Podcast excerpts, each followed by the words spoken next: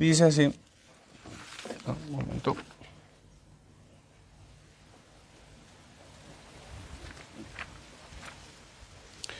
O sea, 7, 9 al 12 dice, devoraron extraños su fuerza, y él no lo supo. Y aún canas le han cubierto, y él no lo supo. Y la soberbia de Israel testificará contra él en su cara, y no se volvieron a Jehová su Dios, ni lo buscaron con todo esto. Efraín fue como paloma incauta, sin entendimiento. Llamarán a Egipto, acudirán a Asiria. Cuando fueren, tenderé sobre ellos mi red, les haré caer como aves del cielo, les castigaré conforme a lo que se ha anunciado en sus congregaciones. El Señor bendiga su palabra, hermanos medio nuestros pueden sentarse, por favor.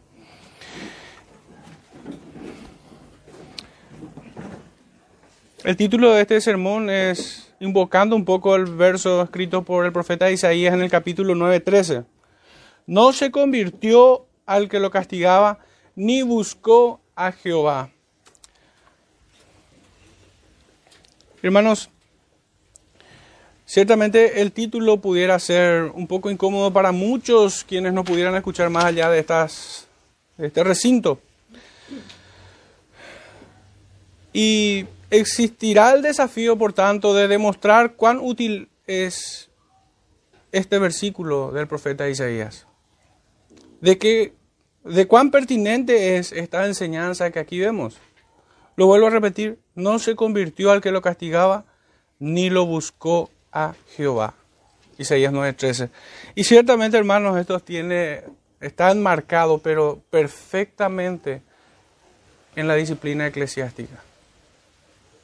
Perfectamente, porque el Señor instrumenta a su iglesia por medio de oficiales, siervos, maestros, ancianos, hermanos maduros, quienes amonestan y quienes están en potestad por la palabra del Señor a disciplinar a sus miembros.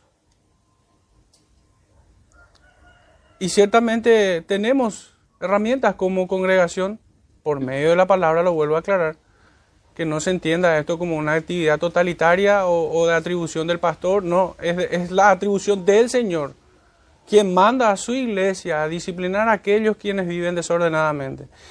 Y rápidamente pudiéramos acercarnos al mayor de los castigos o disciplinas que pudiera recibir una persona que se, congregara, que se congrega eventualmente con nosotros.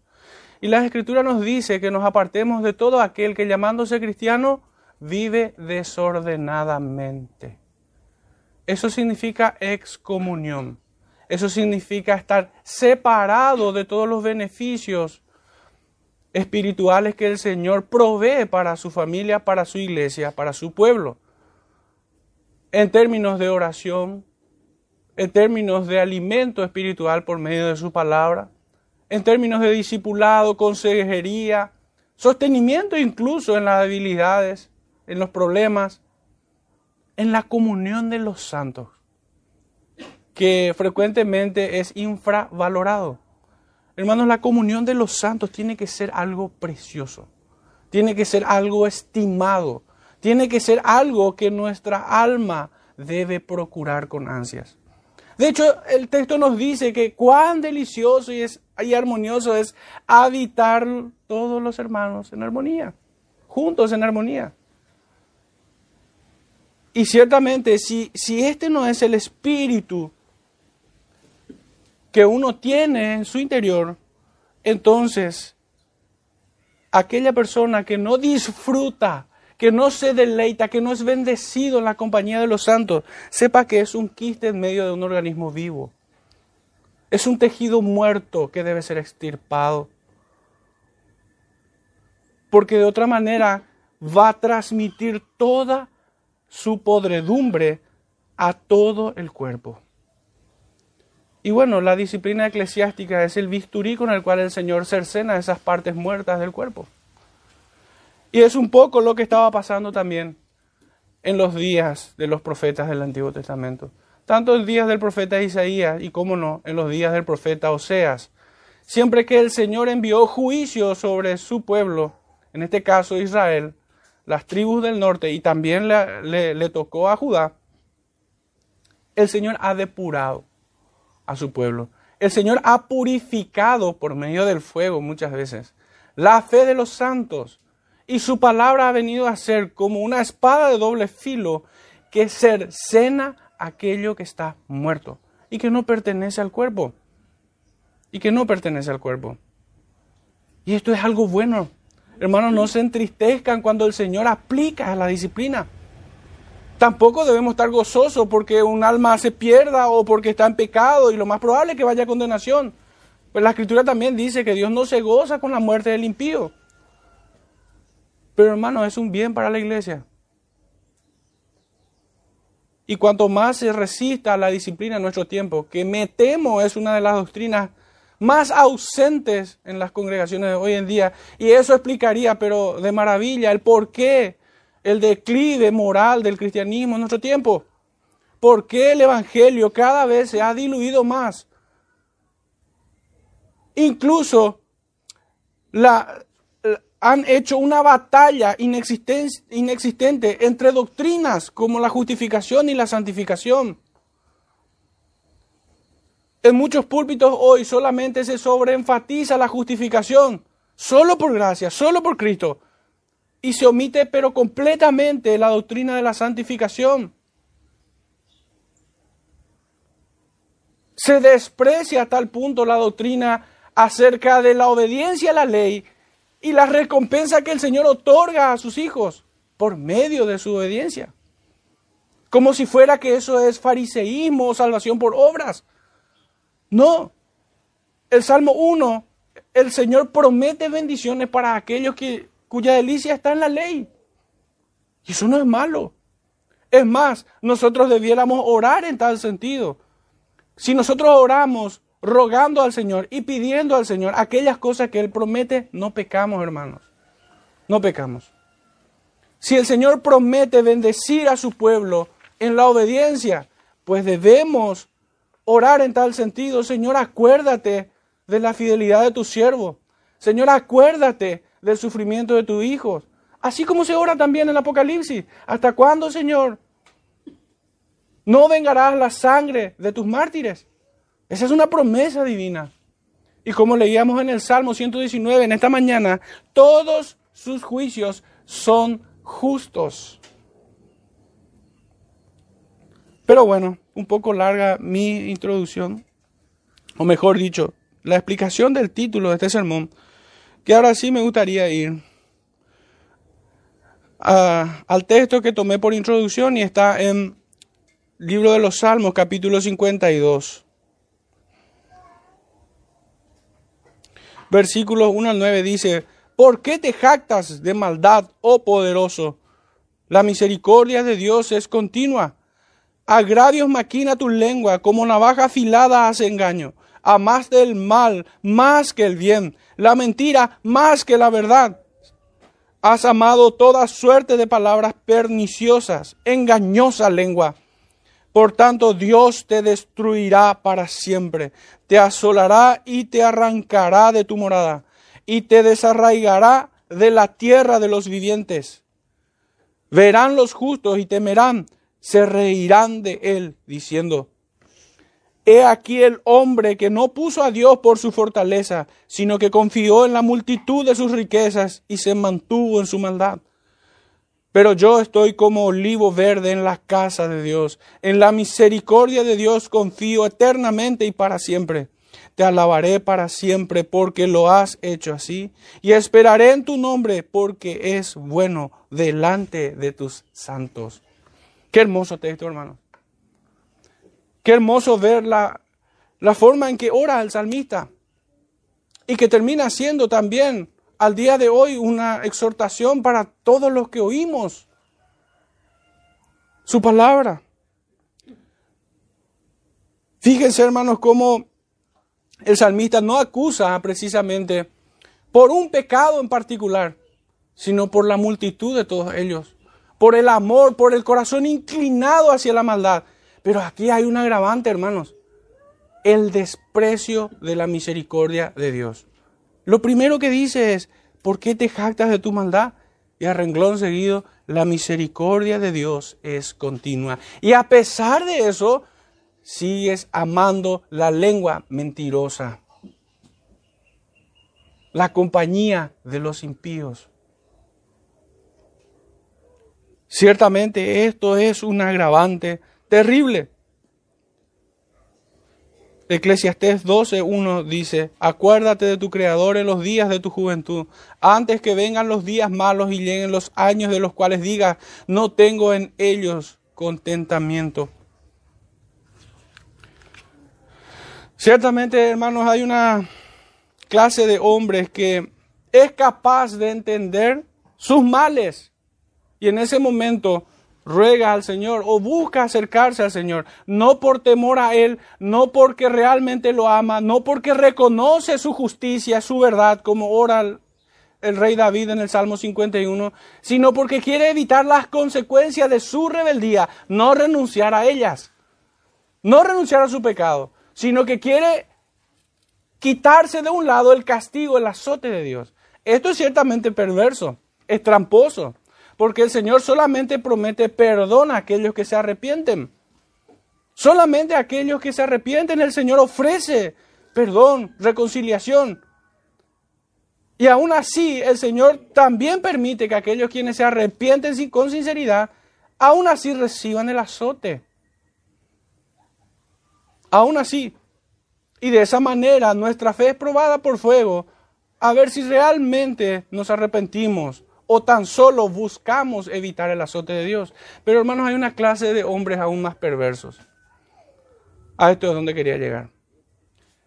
Y es el tipo de hombre que hoy vamos a estar viendo en esta porción de Oseas 7, 9 al 12.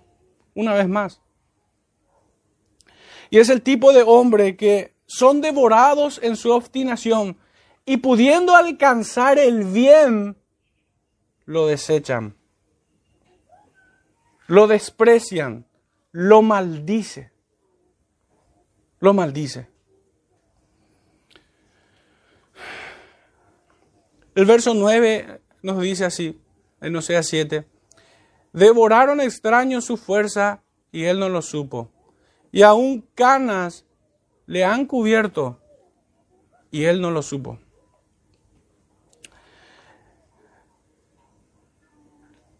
Devorados en su obstinación, el subtítulo para este versículo. Israel no se había arrepentido, como hemos visto hasta acá. El profeta, había, el profeta había cargado contra el pueblo de Dios y también había cargado contra los reyes y sus príncipes.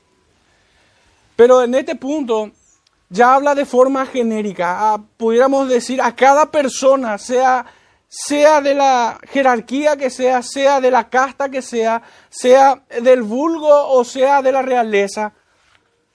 Ninguno de ellos, ninguno de ellos se salva de esta acusación. Israel y sus príncipes no se habían arrepentido, aunque el Señor los había llamado con varias amonestaciones y azotes. Pero necios como la mula no atendían a su llamado. Es una prueba de su incurable maldad el perseverar en su pecado, a pesar de que Dios lo había buscado para perdonarlos. Pero por sobre todo, rechazaban la corrección, despreciaban reconciliarse para con Dios por medio de su misericordia, no la querían. Muchos incluso hombres perversos ven la misericordia de Dios como un insulto, no lo aceptan. Y esto no es muy difícil de presumir, hermanos, porque hay gente quien no acepta la ayuda de otra persona. Se siente ofendida porque le, ofreces ayuda. Es como cuando hoy podemos subir al colectivo y todas estas mangas y hordas de locas feminazis que uno le ofrece el asiento, se ofenden. Se ofenden.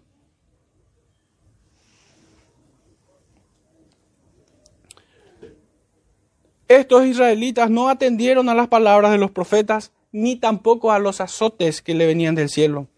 Se hicieron sordos a sus palabras e insensibles a sus azotes, por lo que ya no tenían remedio posible. Se había procurado con todo, hermanos, y no por un solo momento, sino por mucho tiempo se había procurado que Israel venga de su mal camino y aún así no querían abandonarlo. y volverse al camino recto. Esas son las palabras justamente del profeta Jeremías en el capítulo 6.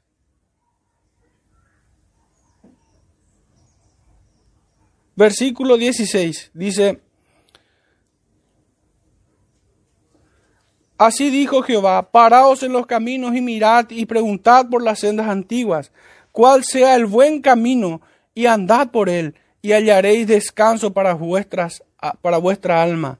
Mas dijeron, no andaremos. Ese es el corazón que latía en Israel en aquellos días. Ese era el pensamiento que tenían acerca de, de las palabras del profeta Oseas. Así como un niño chinchudo y malcriado no acepta la corrección del padre, es más, los desprecia. Así era Israel en aquellos días. Un niño sin entendimiento, incapaz de comprender el cuidado del padre. Por esto digo que no tenían ya remedio posible. Los azotes habían infligido dolor, pero lejos de quebrar su orgullo, hermanos, hacían que empuñen aún más fuertes las armas en contra de Dios. Estos ni se inmutaron. Las palabras de los profetas sonaban como trompeta, pero se hicieron sordos a cada nota que les era tocada. Les había sobrevenido toda clase de males y aún así no miraron a Dios. Hermanos, esta es la realidad de aquel pueblo.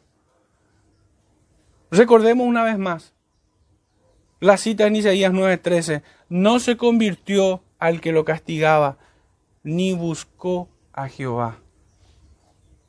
No se convirtió al que lo castigaba. Esa es la conexión, hermano. Conversión, castigo.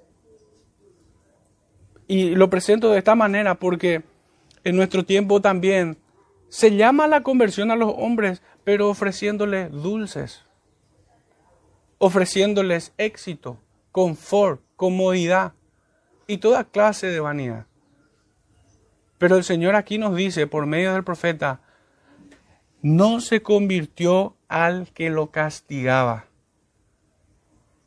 Y haciendo un poco uso de otros textos, pudiéramos decir que Dios los trataba como a hijos. Y aún así despreciaron al Padre. Siendo tratados como hijos, despreciaron a aquel que procuraba el bien de sus almas. Y obviamente en un contrasentido sería de que todo padre que no disciplina a sus hijos en realidad lo odia y lo detesta.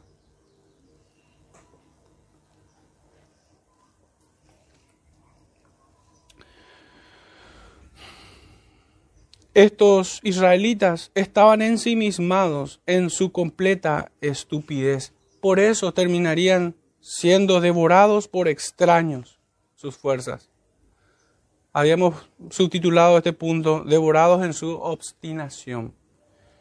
Hermanos, esto es comparable como que un padre pida al ladrón del barrio que por favor le guarde las llaves de su casa cuando él sale de viaje. Esa es la conducta de Israel. Israel como pueblo de Dios, obviamente, tenía el elemento más intransigente que un ser humano puede tener en esta tierra, y es la verdad. La verdad es el elemento más intransigente que nosotros podamos poseer, porque ella solamente muestra la mentira, señala la, la mentira y acusa al mentiroso. La verdad no puede ser subjetiva, no puede ser diluida, ofrecerse en pequeñas porciones.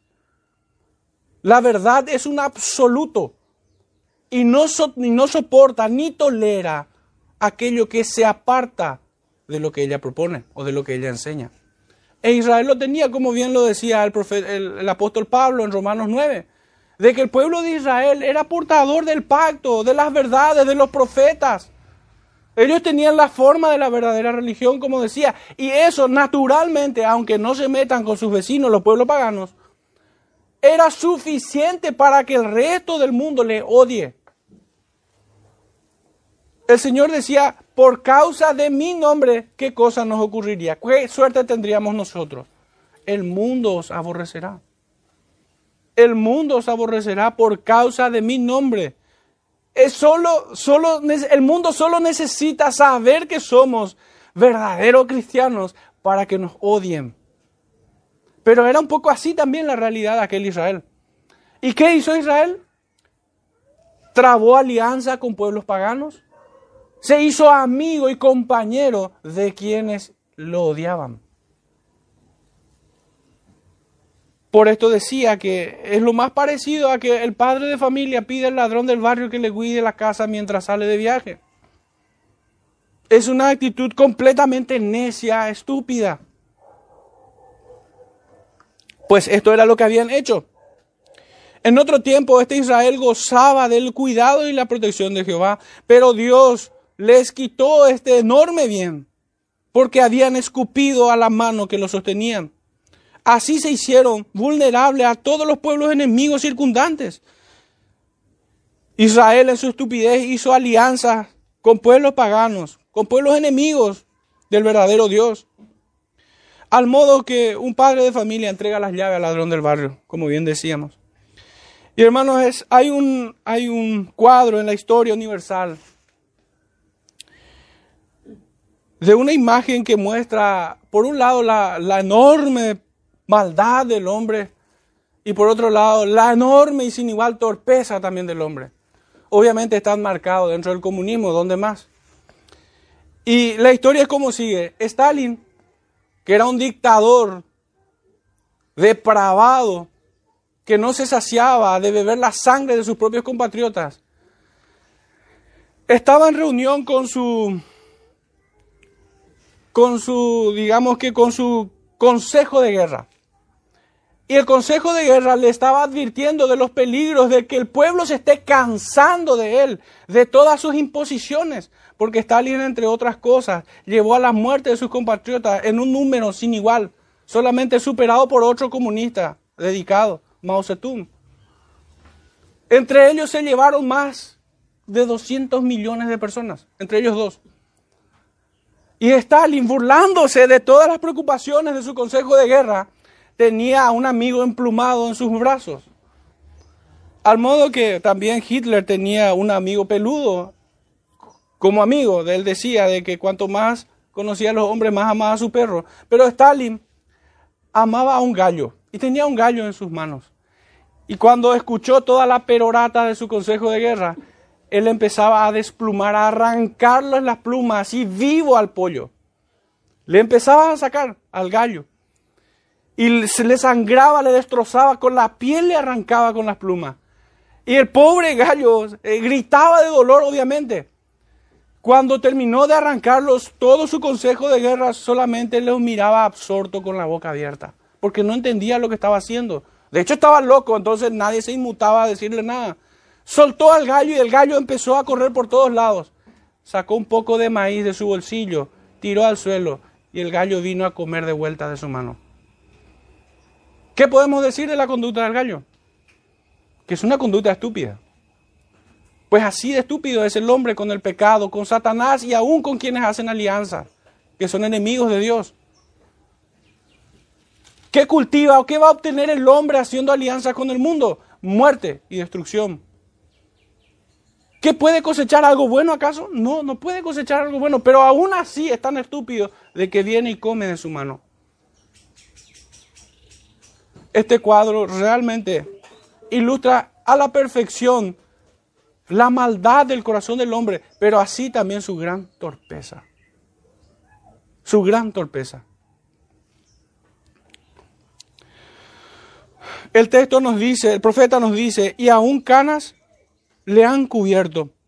Comúnmente, las canas son vistas y entendidas como un símbolo de haber alcanzado madurez o mayor madurez, sabiduría, tino, prudencia, coherencia de vida, etcétera, etcétera.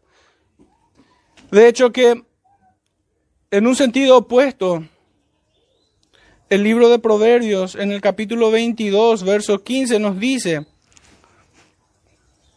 que la necedad está ligada en el corazón del muchacho, mas la vara de la corrección la alejará de él. Obviamente un, un, hombre ya maduro, entrado en, en edad, con canas, como dice aquí, la vida lo ha golpeado, sus errores le han pasado factura, sus pecados le han sido retribuidos en muchas formas posibles. Y debió haber asimilado como lecciones de vida, como doctrina incluso, como la retribución de sus propios pecados. Pudiera acercarse a un conocimiento, por, por más que sea pequeño, de la justicia divina pudiera haber adquirido conocimiento a través de las experiencias, lecciones de vida por medio de reprimendas, pero también de los azotes. Todo esto nos apartaría de, o mejor dicho, nos aportaría un aprendizaje que no se imparte en academias. Pero para ello, hermanos, el hombre debe hacer uso de su razonamiento y del sentido común, que lo llevará a reflexionar sobre sus aciertos, pero principalmente sobre sus errores. Bueno, este músculo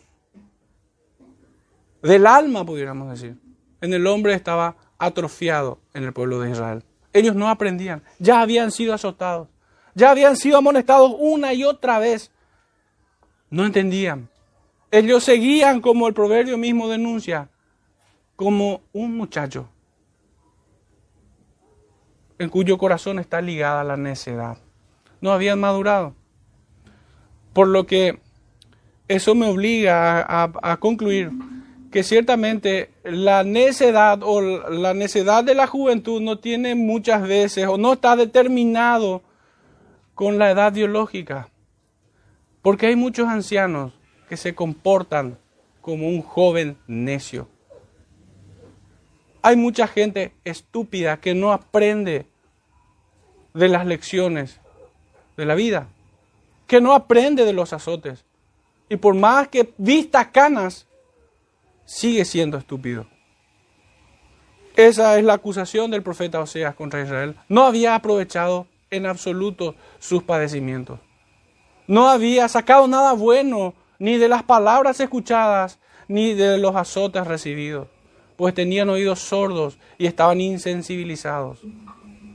Esto pudiera pasar y ciertamente el proverbio 23, al lado nomás, en el verso 35 dice, y dirás, me hirieron, mas no me dolió, me azotaron, mas no lo sentí, cuando despertare aún lo volveré a buscar. Esto en relación al vino, obviamente, que es pecado, beber, tomar bebidas alcohólicas.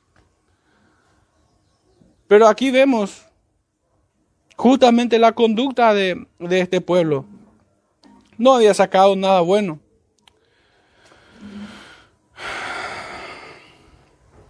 Por esto el profeta dice, por segunda vez, él no lo supo. Por segunda vez. Dice, lo vuelvo a leer para cerrar este versículo, devoraron extraños su fuerza y él no lo supo. y aún canas le han cubierto y él no lo supo. No habían aprendido. No alcanzó ningún beneficio de todos sus males. El profeta Isaías, en el capítulo 26,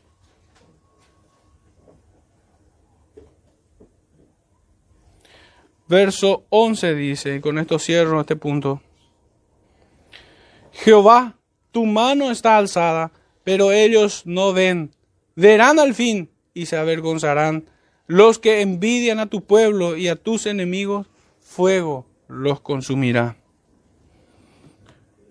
Este es el postrer estado de todos los rebeldes. El verso 10 nos dice, y la soberbia de Israel testificará contra él en su cara, y no se volvieron a Jehová su Dios, ni lo buscaron con todo esto. Un subtítulo para este versículo es, la soberanía testificará contra él, o contra todo hombre. Y qué paradójico es que aquello del cual muchos se jactan, el orgullo, la soberbia, la altivez de espíritu. Muchos hombres convierten su vergüenza en su gloria personal y lo exhiben a modo de trofeo. Y son, son imposibles de, de ser exhortados porque su soberbia es su gloria. Es aquello que les hace sentir fuerte. Es aquello que hincha su pecho como pavos reales. Pero qué notable que esto, que su soberbia termine, su fiel amigo, su fiel compañero, termine testificando en su contra. Y hermanos, y el significado más profundo de esta palabra en el original, en el que fue escrito, es humillación y aflicción. Su orgullo, por decirlo parafraseando en el sentido más amplio de esta palabra y profundo, su orgullo lo afligirá. Su orgullo testificará en su contra. Su orgullo finalmente lo humillará. Su vergüenza será eterna. Aquello del cual se jactaba, eso testificará en su contra. Pero la pregunta que debiéramos hacernos aquí, pero ¿dónde está la soberbia de Israel o cómo se expresa la soberbia de Israel? ¿Por qué el profeta se atreve a decir semejante cosa? Podríamos responder en muchas maneras. Uno, al pecar indolentemente. ¿Cuán soberbio es aquel que peca sin dolor? Dos, al despreciar la corrección. Cuán soberbio es aquel que desecha el conocimiento y la corrección. Qué soberbia es esta. Muy natural, por cierto, en los hombres. Tres, al fingir una devoción a Jehová, a Cristo. Esto sí que es tremendo. ¿Quién se atreve a fingir devoción delante de aquel que va a destruir su alma en el infierno? ¿Quién es capaz de burlarse de Cristo? Cuyos ojos son como llamas encendidas. ¿Quién va a burlarse de aquel que pesa los corazones, que discierne los pensamientos y aún la intención de nuestros corazones? ¿Cuán soberbio es aquel que osa hacer tal cosa? Hermanos, también pudiéramos decir que soberbio son aquellos que buscan alianzas con el enemigo Como si fuera que alguien pudiera amaestrar a una cobra enfurecida.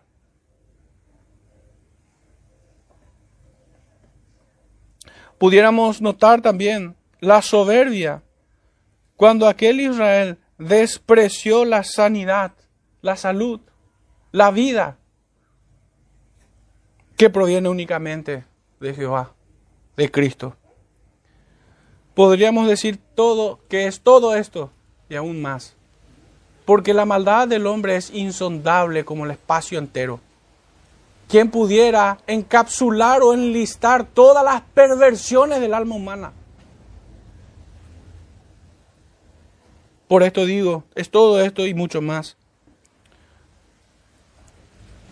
Hermanos, esto no fue culpa de alguien más era culpa únicamente de aquel pueblo.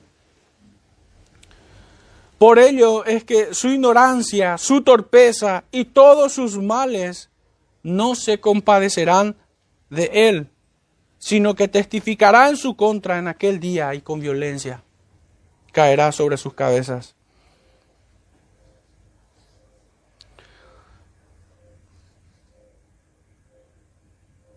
Hay una cita en el Salmos 10 que dice así, ¿por qué estás lejos, oh Jehová, y te escondes en el tiempo de la tribulación? Con arrogancia el malo persigue al pobre, será atrapado en los artificios que ha ideado, porque el malo se jacta del deseo de su alma, bendice al codicioso y desprecia a Jehová. El malo, por la altivez de su rostro, no busca a Dios, no hay Dios en ninguno de sus pensamientos. Sus caminos son torcidos en todo tiempo. Tus juicios los tiene muy lejos de su vida. A todos sus adversarios desprecia. dice en su corazón, no seré movido jamás, nunca me alcanzará el infortunio. Así piensa y siente, aunque no pueda traducirlo en palabras, aunque no pueda verbalizarlo, hermanos, este es el impulso de su corazón. De todos aquellos quienes hacen alianza con el mundo, desprecian a Dios. Y como bien leíamos aquí, convierten su, su vergüenza en su gloria personal.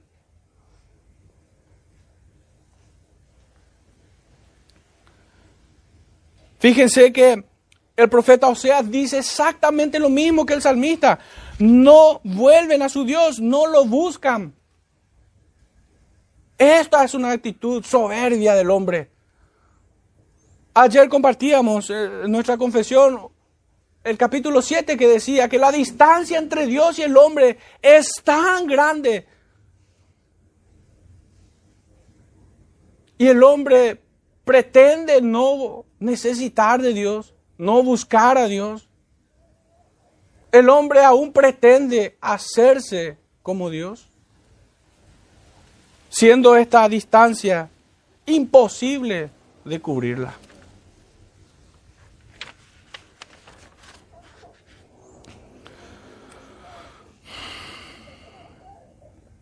¿Qué más evidencias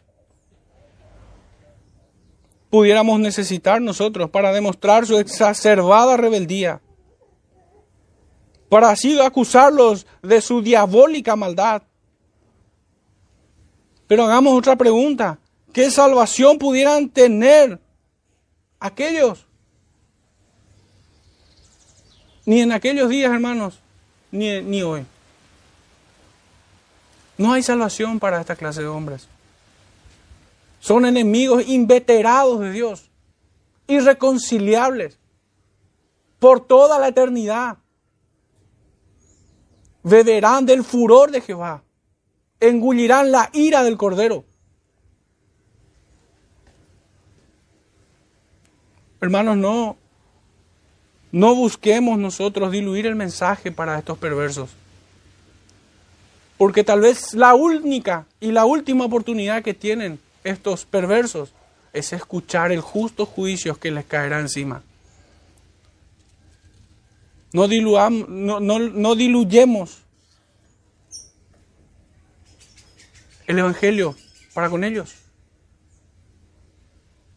No bajemos el discurso a un punto donde ellos lo pudieran tolerar. No. Digámosles quiénes son y dónde van. ¿Dónde están parados hoy? Que nadie intente atenuar el veredicto real con la excusa de su ignorancia o como si fuera tan solo un error que los conduce a pecar. Hermanos, esto es algo mucho más feo que simplemente errar o ignorar. Estos aman las tinieblas, el mal, el pecado, esto tiene en la mente de Satanás una locura diabólica. Estos rinden culto a la muerte. No temen morir en condenación. Nuestro versículo 11 dice así, Efraín fue como paloma incauta sin entendimiento. Llamarán a Egipto, acudirá a Asiria. Hermanos, lejos este de ser entendido esto como como que el profeta lo está excusando, como si fuera que lo está tratando como una indefensa paloma. No, ellos, más bien aquel Israel era como el pollo de Stalin.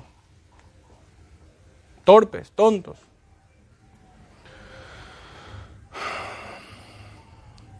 La locura se había apoderado de todos ellos. Hay un texto que nos que ilustra cómo el creyente debiera ser. Y el texto está en los evangelios que dice que debemos ser mansos como paloma. Y agregaría, pero no estúpidos como gallina. De hecho, el texto sigue diciendo astutos como serpientes. Mansos como palomas, pero no estúpidos. No estúpidos. De hecho, que la escritura nos, nos instruye diciéndonos que el insensato o el necio ve el peligro no se aparta. Más el sabio entendido sí. El sabio entendido ve el peligro y se aparta. No así el necio. Que en este caso aplica a la condición de Israel. Porque ellos estaban advertidos de muchas formas del camino de muerte en el que, en el que se estaban conduciendo. Habían recibido azotes, al modo que el burro de Balaán también los recibió de su dueño. Pero no entendieron. No entendieron. Más bien prestaron sus oídos crédulamente a pueblos paganos. De esa manera, hermanos, la religión se había corrompido. De esa manera se habían contaminado con lo inmundo. Fueron astutos como para despreciar las palabras del profeta, pero fueron idiotas para recibir los engaños del mundo. Pudiéramos decir que el profeta trae esta ilustración como diciéndonos, como diciéndonos, no sean como una paloma torpe que se engaña por señuelos, que su cazador le tira comida, migajas, pero para atraparlos.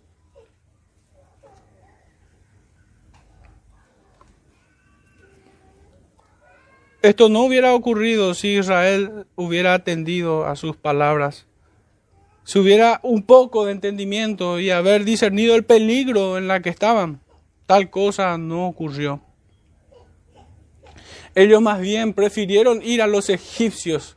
Imagínense, qué cosa más increíble, que ellos preferían volver a Egipto o volver a Siria Asiria que iba a terminar siendo el poder que lo iba a esclavizar eternamente al pueblo de Israel, que iba a traer la mayor humillación sobre las tribus del norte. Qué necio es Israel. Pero hermanos, de esta manera también es representado todo hombre que lleva la misma conducta, que oye el consejo, que oye la palabra de Dios. Y dice, no, no, no, no, yo soy más inteligente que, que el pastor, que los pastores, que los maestros, no, no, no, yo soy más inteligente. Ni se va a dar cuenta que no voy a escuchar su consejo. Voy a hacerle creer que sigo su consejo. Muy astuto para el engaño, para la mentira, para el error. Pero cuando toma alianza de con perversos, es un completo idiota que le cree que toma sus consejos, que sigue sus caminos. Así fue Israel. En realidad esto es un insulto, no, no, no una exoneración de sus faltas. Cuando el profeta los compara como, como una paloma incauta. No, torpes significa eso. Tonto. Despreciaste la sabiduría y vas en busca de condenación. Ese es el mensaje aquí. Desechaste el ser, el ser cuidado y preferiste ser cazado como bestias. Efraín fue como paloma incauta. Y fíjense la aclaración, sin entendimiento. Una persona sin entendimiento es una persona estúpida. Llamarán a Egipto, acudirán a Siria. Llaman para buscar ayuda a sus propios verdugos. Esto es, realmente es increíble verlo. Pero hermanos, así somos muchas veces. Despreciando el consejo del Señor haciéndonos sabios nuestra propia opinión. Cuando oímos el consejo de la palabra de Dios y no nos satisface, no, vamos y preguntamos a otra persona. No nos agrada vamos y buscamos a otra persona. Agotamos toda la membresía de la iglesia hasta ver si encontramos a alguien que nos hable de manera diferente. A ver si allí encuentro una excusa para hacer lo que yo quiero. Y así resistir al consejo de Dios. ¿Creen que pasa eso, hermanos? Pudiera que sí.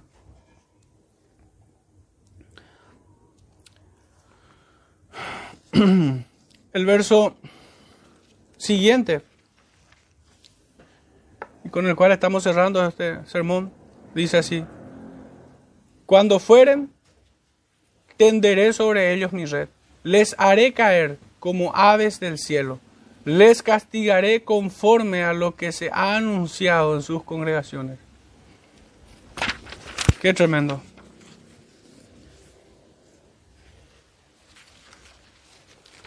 Los castigaré conforme se ha anunciado en sus congregaciones.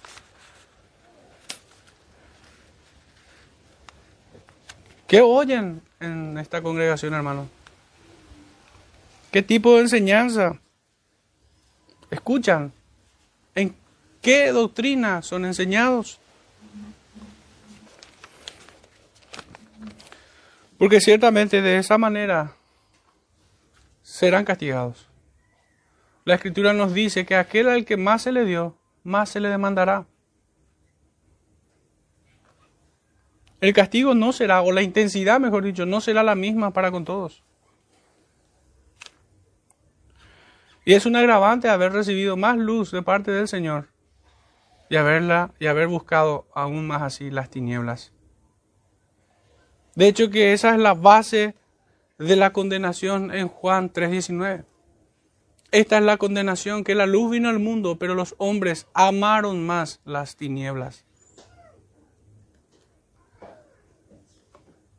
Y dice en Primera de Juan, capítulo 1, versículo 7, pero si andamos en luz, como Él está en luz, tenemos comunión unos con otros y la sangre de Jesucristo, su Hijo, nos limpia de todo pecado. Como bien dice aquí, si andamos en luz. Si caminamos con sinceridad en la fe, en las sendas antiguas, esto es andar en luz. Si atendemos a la sana doctrina, si amamos la sana doctrina, su ley, si vivimos la sana doctrina, esto es andar en luz. Lo contrario a andar en luz sería andar en tinieblas, en hipocresía diciendo, sí, amén, gloria a Dios.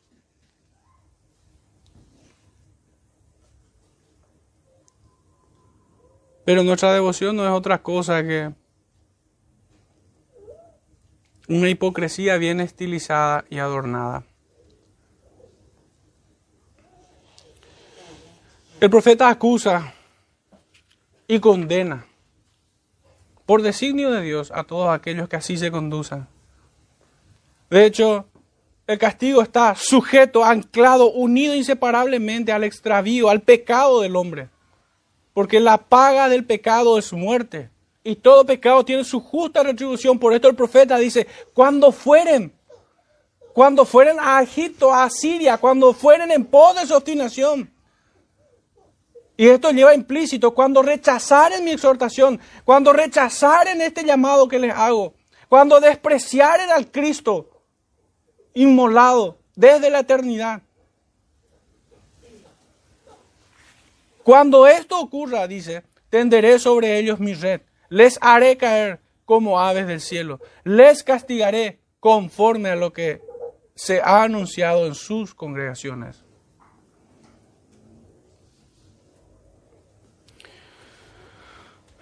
Isaías 31 dice, hay de los que tejen una red y no sacan de mi boca hay de aquellos que toman consejo y no invocan mi espíritu. Justamente lo que estábamos diciendo hace rato. Hay de aquellos quienes con rostros rozagantes reciben el consejo, pero luego con una mueca diabólica dicen, ni muerto los, lo hago. Hay quienes dicen, Dios te bendiga, hermana, hermano, pero después detesta su presencia o su compañía.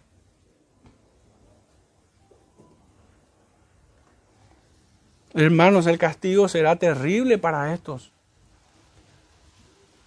Ninguno de Sodoma y Gomorra sufrirá más que estos perversos. Ninguno de ellos.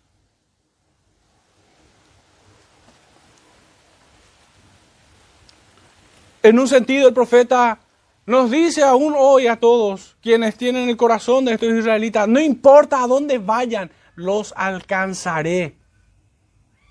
No importa con quiénes se alíen, igual los aplastaré. No importa que ahora se estén riendo, yo me burlaré de ustedes después. Me reiré de vosotros. Esto el Señor le dice a todos estos perversos, hermanos. Pero pudiéramos preguntarnos en este punto, pero ¿por qué me dices a mí? Hermanos, tiene aplicaciones para la santificación, sin duda alguna para todo creyente. El primer bien que recibimos ante esta exhortación es ser ejercitado en el temor a Dios. Debemos temer, hermanos. La escritura de Santiago nos habla de que aún nosotros debemos aborrecer aún la ropa que vistieron estos perversos. Ni siquiera sus palabras debemos oír. Debemos huir de toda conversación perniciosa, de toda compañía perversa. Aún las ropas que los vistieron debemos aborrecerlas. Ni aún comamos con ellos, dice la escritura. Que nos apartemos de todo aquel que llamándose cristiano vive desordenadamente. Pablo dice en 1 Corintios 5, echada a ese perverso. Echada a ese perverso.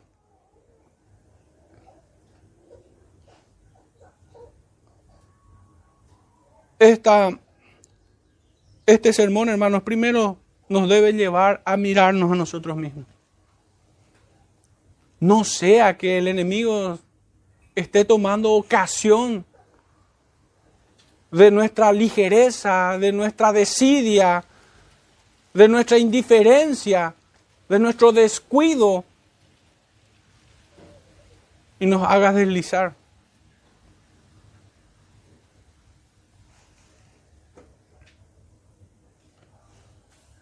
Porque si aquel Israel no les sirvió el decir, nosotros somos hijos de Abraham, a ninguno de nosotros nos servirá decir que nosotros somos de Cristo en aquel día. Si ciertamente la fe no es una realidad en tu vida por medio de la santificación. El Evangelio no solamente contiene la doctrina de la justificación, contiene todo el plan redentor. La santificación sin duda alguna. Fijémonos que en Romanos capítulo 8, desde el verso 29 al 30, tiene el Evangelio contempla, abarca todo el proceso de redención. Desde la eternidad pasada a la eternidad futura.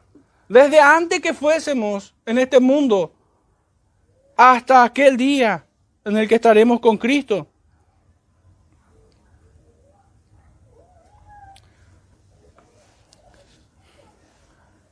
Dice en Romanos capítulo 8, Porque a los que antes conoció, también los predestinó, para que fuésemos hechos conforme, conforme a la imagen de su Hijo, para que Él sea el primogénito entre muchos hermanos. Y a los que predestinó, digamos que el primero es el eslabón de esta redención, a estos también llamó, a estos también justificó. Y muchos hasta ahí no me quisieran leer. Porque lo siguiente ya es incómodo. A los que justificó, a estos también glorificó. Pero, pero ¿y dónde está acá la doctrina de la santificación? Pues en Efesios dice que Dios viene a buscar a una iglesia santa y sin mancha para llevarlos a su gloria eterna. ¿Creen, hermanos, que una iglesia que no se santifica será glorificada? ¿Creen que un creyente que vive muertos en sus delitos y pecados, alcanzará la gloria en Cristo? Vanamente creyó ser justificado. Y cierro con esto. Efesios capítulo 4. Verso 17 en adelante dice, esto pues digo y requiero en el Señor, que ya no andéis como los otros gentiles que andan en la vanidad de su mente, teniendo el entendimiento entenebrecido, en palabras del profeta Oseas, como paloma incauta sin entendimiento. Teniendo el entendimiento entenebrecido, ajenos a la vida de Dios por la ignorancia que en ellos hay, por la dureza de su corazón, los cuales, después que perdieron toda sensibilidad, por más que, por más que otros devoraron sus fuerzas, Israel no lo supo. Por más que le cubrieron canas, Israel no lo supo. Perdieron toda sensibilidad, se entregaron a la lascivia para cometer con avidez toda clase de impureza. Mas vosotros no habéis aprendido así a Cristo. Si en verdad le habéis oído y habéis sido por él enseñados conforme a la verdad que está en Jesús, en cuanto a la, a la pasada manera de vivir, despojaos del viejo hombre que está viciado conforme a los deseos engañosos, y renovaos en el espíritu de vuestra mente, y vestíos del nuevo hombre, creado según Dios en la justicia y santidad de la verdad. Por lo cual, desechando la mentira, hablad verdad cada uno con su prójimo, porque somos miembros los unos de los otros. Airaos, pero no pequéis, no se ponga el sol sobre vuestro enojo, ni deis lugar al diablo. El que hurtaba no hurte más, sino trabaje haciendo con sus manos lo que es bueno para que tenga que compartir con el que padece necesidad. Ninguna palabra corrompida salga de vuestra boca, sino la que sea buena para la necesaria edificación, a fin de dar gracia a los oyentes. Y no contristéis al Espíritu Santo de Dios, con el cual fuisteis sellados para el día de la redención. Quítese de vosotros toda amargura, enojo, ira, gritería y maledicencia y toda malicia. Antes sed benignos unos con otros, misericordiosos, perdonando unos a otros, como Dios también os perdonó a vosotros en Cristo. Mucho que considerar, hermanos, para probar si realmente estamos en Él o no. Nuestro salmo al iniciar este servicio de adoración decía, Mira mi aflicción y líbrame, porque de tu ley no me he olvidado. Defiende mi causa y redímeme. Vivifícame en tu palabra. Lejos está los impíos. Lejos está de los impíos la salvación, porque no buscan tus estatutos. Muchas son tus misericordias, oh Jehová, vivifícame conforme a tus juicios.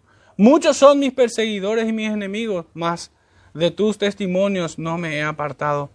Veía a los prevaricadores y me disgustaba, porque no guardaban tus palabras. Mira, oh Jehová, que amo tus mandamientos, vivifícame conforme a tu misericordia. La suma de tu palabra es verdad y eterno es todo juicio de justicia. Amén que el Señor nos aparte de, de toda forma de hipocresía. Que no nos abandone en una miseria espiritual en la cual hemos nacido y en las cuales muchos perseveran hasta su muerte. Que la misericordia de Dios sea para con todos nosotros por medio de Cristo nuestro Señor. Oremos hermanos para cerrar este tiempo. Padre amado, una vez más, Señor, te damos gracias. Porque nos has permitido, Señor, invocar tu nombre, buscar tu palabra, Señor, conocerte a través de ella. Pero te rogamos, Señor, que todo cuanto hayamos oído de tu palabra sea aplicada en fe a nuestros corazones y se hagan carne en nuestras vidas Concédenos, Señor, mayor gracia y fe, Padre, para agradarte en todo lo que hagamos. Guárdanos en tu infinita misericordia. Te rogamos esto en el nombre de tu Hijo amado, nuestro Señor y Salvador Jesucristo. Amén.